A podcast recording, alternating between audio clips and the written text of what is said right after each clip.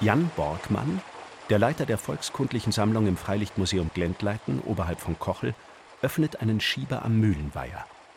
Schon rauscht das Wasser in eine hölzerne Rinne. Bis wir an der Mühle ankommen, ist auch das Wasser da und trifft auf das Mühlrad, das brav zu rollen beginnt.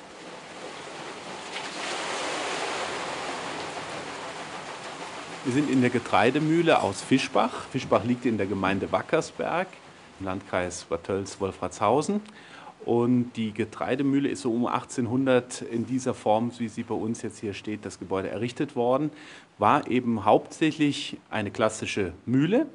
Aber die Besitzer haben eben auch hier relativ früh, 1916, die erste Stromerzeugungsanlage hier eingebaut und hat bloß das Mühlengebäude und den Stall und im Wohnhaus den Strom als Beleuchtung verwendet und eben noch keine Maschinen betrieben. Reiner Eigenbedarf. 1928 die Anlage nochmal richtig erweitert und Akkumulatoren aufgestellt, um den Strom speichern zu können. Die hat man alle 14 Tage wieder aufgeladen, nachts, wenn man eben nicht den Mühlenbetrieb hatte und hat dann eben mit dieser Anlage auch schon größere Maschinen antreiben können. Zum Beispiel eine Odelpumpe wurde betrieben mit dem eigenen Strom. In einem Wandschrank neben der Tür sieht man 30 dicke Drähte, die über Keramikisolatoren laufen. Sie gehen zu der Schalttafel im Müllerstübchen dahinter.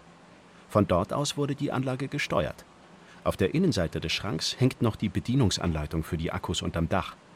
Die sehen aus wie große Aquarien und waren mit jeweils 60 Liter Schwefelsäure gefüllt. Hier lesen wir eben, dass 60 Zellen betrieben worden sind oder wie sie geladen werden, was sie für eine Entladeleistung haben und wie man eben mit ihnen umgehen soll, wie man nachfüllt. Destilliertes Wasser lesen wir hier und Schwefelsäure mit entsprechender Konzentration und wie man auch natürlich die Gefäße und die Holzgestelle pflegen soll. Weil natürlich, wenn also Säure ausgelaufen ist, dann ist auch dieses Holz, die Holzgestelle sind dann kaputt gegangen und also man musste schon genau wissen, was man da tat. Es war kompliziert, nicht ungefährlich und teuer. Aber wer in abgelegenen Orten Strom wollte, musste ihn selber erzeugen, wie hier in der Mühle. Und jeder wollte damals den Strom haben. Es wurde sehr stark geworben dafür. Es wurde natürlich auch gesagt, diejenigen, die also keinen Stromanschluss haben, das ist ja völlig altväterlich, die sind ja hinterm Berg. Das war natürlich die Stromindustrie, sagen wir, die das verkaufen wollte. Mm, aber man konnte die Leute doch relativ schnell davon überzeugen, dass es eben doch sehr praktisch ist, auch was Brandgefahr anbelangt, wenn man die Lichterzeugung zumindest im Stall oder an den Arbeitsstätten eben auf elektrischen Strom umstellen konnte. Natürlich, es war eine neue Technik. Man war natürlich auch skeptisch, ob das nicht doch gefährlich ist, auf den Schlaf sich auswirkt und so weiter. Aber grundsätzlich hat sich die Elektrifizierung auf dem Land eben auch zügig entwickelt und vor allem dann eben in den 20er Jahren richtig Schwung aufgenommen. In den Jahren vor dem Ersten Weltkrieg und eben danach hat man dann die elektrische Energie zur Verfügung mit transportablen Elektromotoren, die ich an die Einsatzstellen bringen kann, wo ich es brauche muss natürlich den Strom auch hinlegen können. Gab auch tatsächlich Ideen, auf dem Land Flüge mit Elektroantrieb zu betreiben, über die Abnahme von Hochspannungsleitungen. So eine Geschichte, die eigentlich heute jetzt wiederkommt durch die Akkumulatoren. Die E-Traktoren, die es eigentlich heute jetzt gibt, tatsächlich auf dem Markt, ist eine Idee, die schon früher entwickelt worden ist. Vorher setzte man auf menschliche Kraft. Und wo man keine Wind- oder Wasserkraft nutzen konnte, auf die Kraft von Zugtieren. Über sogenannte Göpel konnte die Energie der im Kreis laufenden Tiere in die Drehbewegung einer Welle umgesetzt werden, und mit der betrieb man kleine Maschinen. Lokomobile, also fahrbare Dampfmaschinen, gab es bereits, aber die waren sehr teuer. Die Vielseitigkeit der elektrischen Energie für den Einsatz auf dem Land war offensichtlich. Zum Vergnügen oder als Luxus wurde der Strom aber nie verwendet, wie man im Fischerweberhof sehen kann es geht nicht um eine schöne, gemütliche Raumbeleuchtung, sondern es geht um eine Beleuchtung der Arbeitsplätze. Nämlich über dem Herd gibt es eine Lampe und es gibt eine Lampe über der Zentrifuge für die Milch und über dem Butterfass, wo man täglich eben auch daran gearbeitet hat, um eben aus der Milch dann entsprechend Butter zu gewinnen. Und diese beiden Geräte, die Zentrifuge und auch das Butterfass, konnten eben schon mit einem Elektromotor angetrieben werden. Das ist hier eine wirkliche Arbeitserleichterung, denn man erspart sich natürlich dieses mühsame Kurbeln. Sicherheitshalber ist an der Zentrifuge aber immer noch die Handkurbel angebracht. Sollte der Strom einmal ausfallen, denn die Stromversorgung war auch nicht so stabil, wie man sich das heute vorstellen kann. Wir wissen auch von anderen Anwesen, dass je nachdem, wenn der Nachbar den Strom einschaltete, dann Maschinen in dem eigenen Haushalt oder das Licht entsprechend ausging oder flackerte. Jedenfalls, dass man sich nicht unbedingt so darauf verlassen konnte wie heute. Und wo immer ein Bächlein rauschte und eine Mühle klapperte, da summte es auch bald aus einem kleinen Generatorenhäuschen daneben. Die Fischbachmühle wurde erst 1960 ans öffentliche Stromnetz angeschlossen. Ganz anders im fernen Fürstenfeldbruck. Der damals kleine Ort bekam schon 1892 eine zentrale Stromversorgung, als eine der ersten Gemeinden in Deutschland.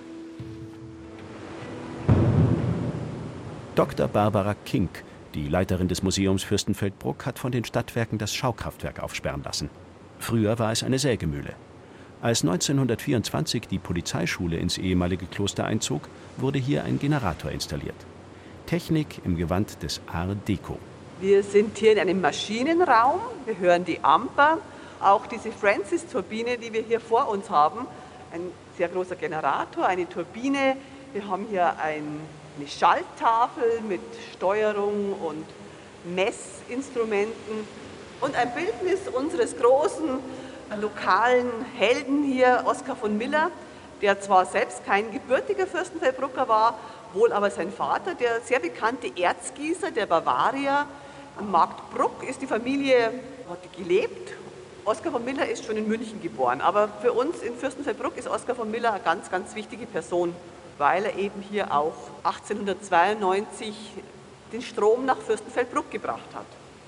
Das Fürstenfelder Schaukraftwerk hier ist nur noch selten in Betrieb. Das alte große Kraftwerk befindet sich in Schöngeising, am Hauptarm der Amper. Dort gab es schon immer eine Mühle und ausreichend Wasser. Doch wie kam Oskar von Miller gerade auf die kleine Gemeinde Bruck? Sein Onkel, der Johann Baptist von Miller, war hier Bürgermeister. Man war hier öfter auch zu Besuch bei der Familie, hat Kaffee getrunken.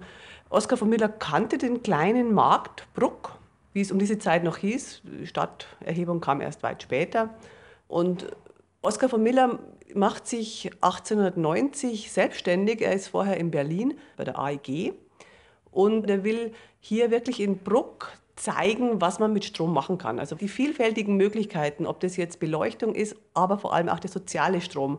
Er wollte Strom für alle, er wollte Licht für alle und erschwinglichen Strom für alle. Wenn Sie denken, in Fürstenfeldbruck waren gut 3000 Menschen und es waren über 200 Handwerksbetriebe, also sehr viele Alleinmeister. Wir denken an die Weber, an die Schuster.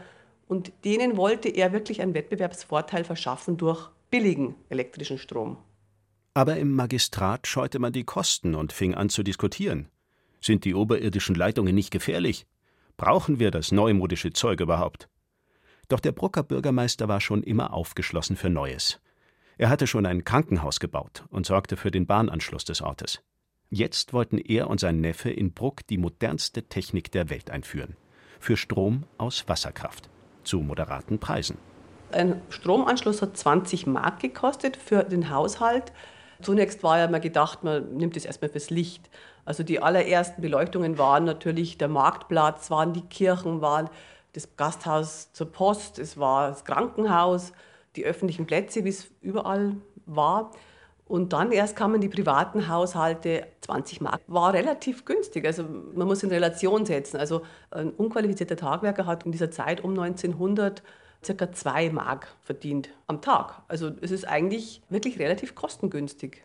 Der Verbrauch selber dann des Stroms, das war nicht ganz so billig und da hat man sehr gut kalkuliert. Also man weiß auch von Bürgerhäusern, die haben dann eben versucht, zwei Räume gleichzeitig über den Flur zu beleuchten, dass man dann einfach kostengünstig nur eine Lampe angebracht hat. Aber für die Handwerksbetriebe, man konnte sich einfach Arbeitskraft sparen. Also es war wirklich immer das Anliegen, ich mache das Handwerk wettbewerbsfähig. Doch Licht zu jeder Tageszeit, das war etwas Unerhörtes, brachte das Denken vieler Menschen, deren Arbeit sich bis dahin nach dem Tageslicht gerichtet hatte, komplett durcheinander. Früher hat es einfach geheißen, ab 2. Februar wird dann nur noch per Tageslicht gearbeitet und ab dem Michaeli, 29. September, zünden wir wieder Petroleum- oder Gaslampen an. Und das war natürlich auch für das katholische Umfeld hier fast schon ein, ja, man pfuscht da dem lieben Gott ins Handwerk. Und da hat der Oskar von Miller ganz was Cleveres gemacht. Er hat dem Markt Bruck 1893 ein riesiges Holzkreuz gestiftet. Dieses Holzkreuz wurde beleuchtet mit 120 Glühbirnen, also hat er unglaubliche Strahlkraft gehabt und das hat man an die Kirche hier gehängt, am Marktplatz und zwar immer am Gründonnerstag und am Karfreitag. Also er hat verbunden quasi die Leuchtreklame, die ganz moderne städtische Leuchtreklame dieser Zeit mit äh, dem katholischen Brauch eines heiligen Grabs. Und das hat, glaube ich, sehr viele Menschen überzeugt. Oskar von Miller setzt sich durch mit seiner Idee, schießt sogar privates Kapital zu. Am 16. Oktober 1892 gehen in Fürstenfeldbruck die Lichter an. Es gibt einen Festgottesdienst und auf dem Marktplatz spielt die Militärmusik eine illuminierte Serenade.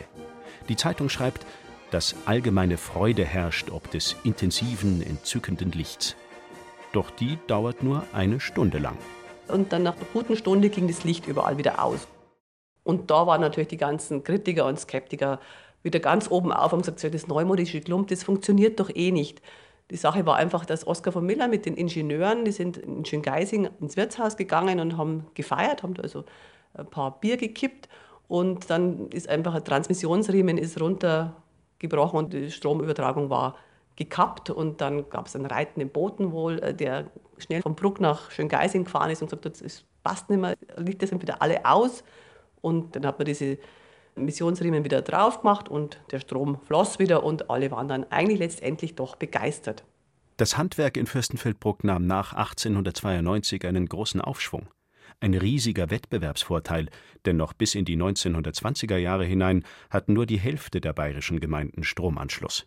Und Bruck wurde wirklich zum Mekka. Es sind ganz viele Leute, also viele andere städtischen Magistrate und Bürgermeister aus der ganzen Welt gekommen und haben sich das angeschaut hier in Fürstenfeldbruck. Oskar von Miller hat diese sehr komplexe Elektrizitätsversorgung auch in Chicago vorgestellt bei der Weltausstellung. Also die kleine Marktgemeinde Bruck ist 1893 in Chicago auf der Weltausstellung präsent. Oskar von Millers Experiment war geglückt. Er sollte es später krönen mit einem gigantischen Projekt in den bayerischen Alpen. Doch davon später, denn es gab noch andere Visionäre, die ebenfalls elektrisch hoch hinaus wollten. Zum Beispiel Otto von Steinbeiß auf den Wendelsteingipfel bei Brannenburg in Oberbayern. Dort fährt seit 1912 seine Zahnradbahn Touristen und Wanderer hinauf und hinunter. Rein elektrisch. Otto von Steinbeiß kannte sich damals bestens aus mit Eisenbahnbau. In Kroatien war er groß im Holzgeschäft und ließ Bahnen für den Transport bauen. Später zog er in seine Wahlheimat nach Brannenburg und handelte wieder mit Holz. Doch der Grund für die Zahnradbahn auf den Wendelstein war nicht der Holztransport, sagt Florian Vogt, der Geschäftsführer der Wendelsteinbahn. Ja, der Wendelstein wurde ja touristisch schon erschlossen. Es gab schon das Wendelsteinhaus, das allerdings weniger von Brannenburg aus zu erreichen war, sondern eben übers Leitzachtal, Bayerisch-Zell. Was die Daten hergeben, war es auch sehr gut besucht. Also im Zuge der Romantik wollten die Menschen aus den Städten raus, wollten die Natur erforschen, erleben, wollten in der Natur sein. Und es gab ja schon Tourismus in der Schweiz, auch mit Zahnradbahnen. Das konnte man schon ziemlich gut abschätzen, wie sich das betriebswirtschaftlich entwickeln wird. Das Wendelsteinhaus, eröffnet 1883, war die erste Hochgebirgsunterkunft in Bayern, in der man auch regelrecht übernachten konnte. Natur pur kann man heute noch auf dem Gipfel erleben und einen fantastischen Rundblick. Es gibt auch ein kleines Museum zur Wendelsteinbahn. Doch schon geht's wieder hinab mit der Bahn, die übrigens bei der Talfahrt Bremsenergie sammelt und ins Netz zurückgibt. Rekuperationsbetrieb heißt das. So gewinnt man im Schnitt 75 Prozent der Energie, die der Bergfahrer braucht, allein durch den Talfahrer. Eine Idee aus dem Jahr 1910. Der Strom für die Bahn kommt zunächst aus dem ersten Wasserkraftwerk. Er baut 1905 bis 11. Bald danach aber schon aus drei Wasserkraftwerken alle zuverlässig angetrieben durch Gebirgsbäche. Schnell hatte Otto von Steinbeiß nämlich festgestellt, dass sich auch andere für Strom interessieren könnten. Sein genialer Marketingtrick? Für seine Villa äh, hat er ja schon 1895 ein kleines Sägewerk, die Kammerlander Säge, in Degendorf umgebaut und mit einem kleinen Generator ausgerüstet.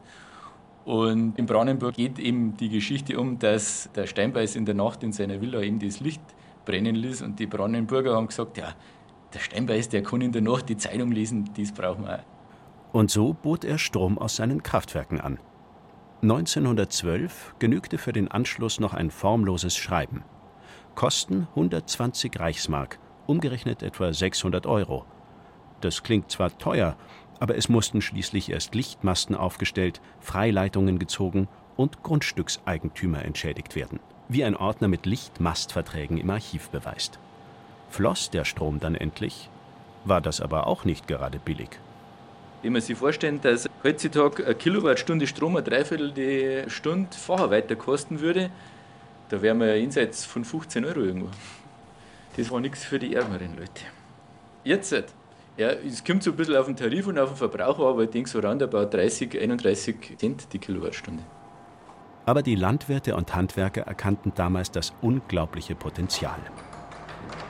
Im Kraftwerk gelangen wir über eine Treppe in den verglasten Leitstand mit Blick in die große Maschinenhalle. Dort summt ein Generator munter vor sich hin. Also wir stehen hier in der Schalltafel, so heißt der Arbeitsplatz bei uns vom Kraftwerk hinter Kronberg.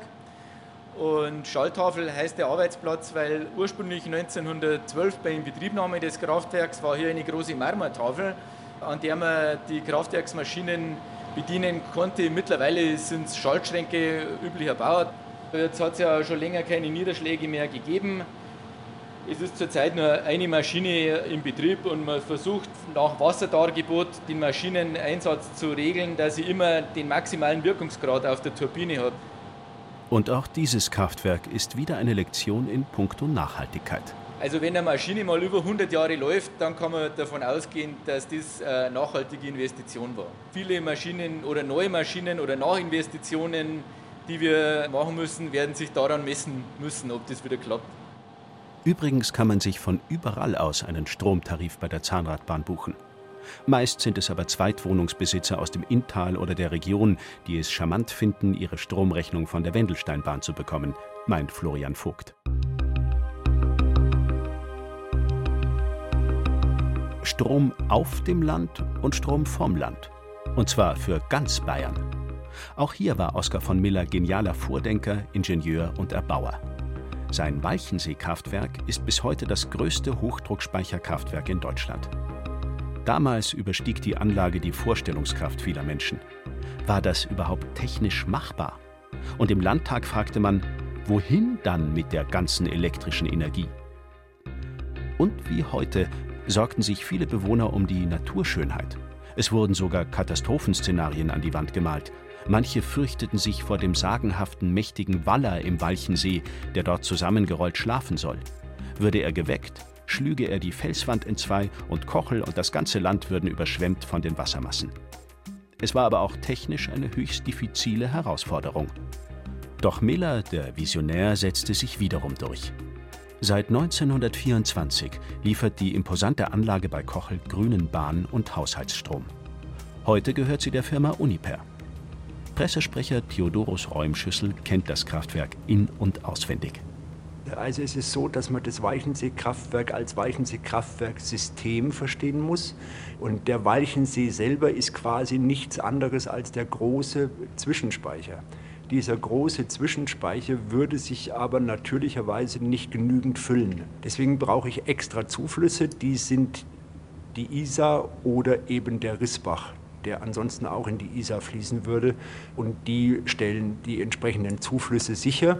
Und dann geht es über den Kesselbergstollen, das ist sowas wie die Halsschlagader, vom Weichensee hin zum Wasserschloss, dieses Gebäude da oben im Hang. Und von da aus geht es dann in der Tat die Rohrbahn runter, 200 Meter Höhe, heißt gleich 20 Bar Druck. Unten sind acht Maschinen, vier Francis, vier Pelton. Und dann geht es raus in Kochelsee. Ein Kraftwerksgigant und die erzeugten Strommengen sollten nach Millers Idee einfließen in den bayerischen Hochspannungsring. Aus dem hätte ganz Bayern Strom zapfen sollen, ein Vorläufer des heutigen Netzes. Strom für die Eisenbahn war schon damals das große Thema. Nach vielen Verhandlungen und Berechnungen und mit der Finanzierung über die Walchensee-Anleihe begann man 1918 mit dem Bau. Also es waren bis zu 2000 Arbeiter auf der Baustelle. Kochel hatte 1600 Einwohner und von daher war das schon mal eine weltweit prominente Baustelle. Schon die Baustelle hatte so viele Besucher, dass die damalige Bauleitung zum Landratsamt telegrafiert, dass sie keine Haftung übernimmt und keine Sicherheitsgarantien übernimmt. Die technikbegeisterten Städter, die, die sich leisten konnten, sind mit der Bahn nach Kochel gefahren und haben sich dann hier diese Baustelle angeschaut und, noch einen Spaziergang dran gehängt und es war halt eine Weltsensation. Das größte Kraftwerk, Hochdruck-Speicherkraftwerk seiner Zeit war im Entstehen und so eine Baustelle wollte man sich nicht entgehen lassen. Wir fahren mit der Standseilbahn entlang der weithin sichtbaren riesigen Druckröhren hinauf zum Wasserschloss. Oben, 200 Meter über dem Kraftwerk, reicht der Blick fast bis nach München.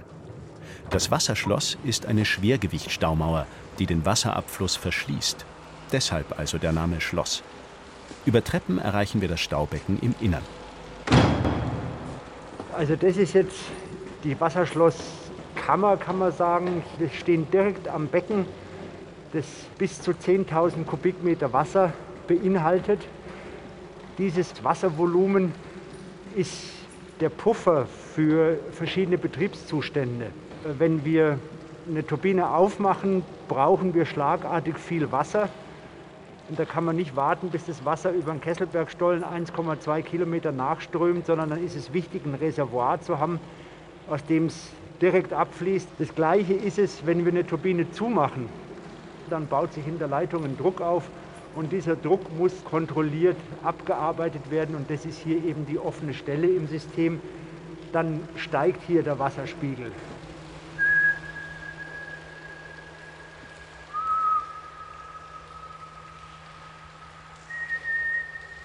Während es oben noch hallt, sind wir hinuntergefahren in die Maschinenhalle.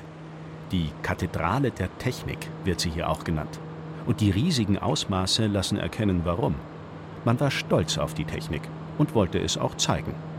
Diese Maschinenhalle beherbergt zwei verschiedene Maschinentypen. Als Maschine bezeichnen wir umgangssprachlich die Kombination von Turbine und Generator. Wenn man auf der Besucherebene steht, dann sind die ersten vier Maschinen die Francis-Maschinen. Francis-Turbine schaut am ehesten so aus, wie man sich eine Turbine vorstellt. Also so ein Schaufelrad, ein bisschen auch wie Flugzeugturbinen. Und die Francis-Turbinen haben einen Wirkungsgradverlauf, der für die Anwendung für den Haushaltsstrom 50 Hertz Strom die beste Wahl war. Weiter hinten stehen vier Pelton-Turbinen mit sehr intensiv becherförmig ausgeformten Schaufeln. Sie sind ideal für den Bahnstrom. So wird die Fallhöhe von 200 Metern optimal genutzt. Das Walchensee-Kraftwerk liefert Jahr aus Jahr ein 300 Millionen Kilowattstunden grünen Strom und geht immer dann ans Netz, wenn es die Netzstabilität erfordert. Sobald in München mehrere ICI-Züge gleichzeitig losfahren wollen, springt das Kraftwerk in Kochel an. Die nötigen Eingriffe in die Natur sind so gering wie möglich und werden ständig überwacht. Die Technik ist schier nicht kaputt zu kriegen. Eine stolze Bilanz die wiederum Konkurrenten auf den Plan ruft. Die Konzession wird 2030 nach 100 Jahren neu ausgeschrieben. Uniper möchte verlängern, aber auch Stadtwerke der Region stehen Schlange. Ob sich weitere Pumpspeicheranlagen, wie es aktuell gefordert wird, in Bayern durchsetzen lassen, bleibt abzuwarten. Das Weichensee-Kraftwerk und viele der frühen Wasserkraftanlagen in Bayern liefern weiterhin grünen Strom. Dezentral, langlebig, nachhaltig weitgehend ökologisch und effizient.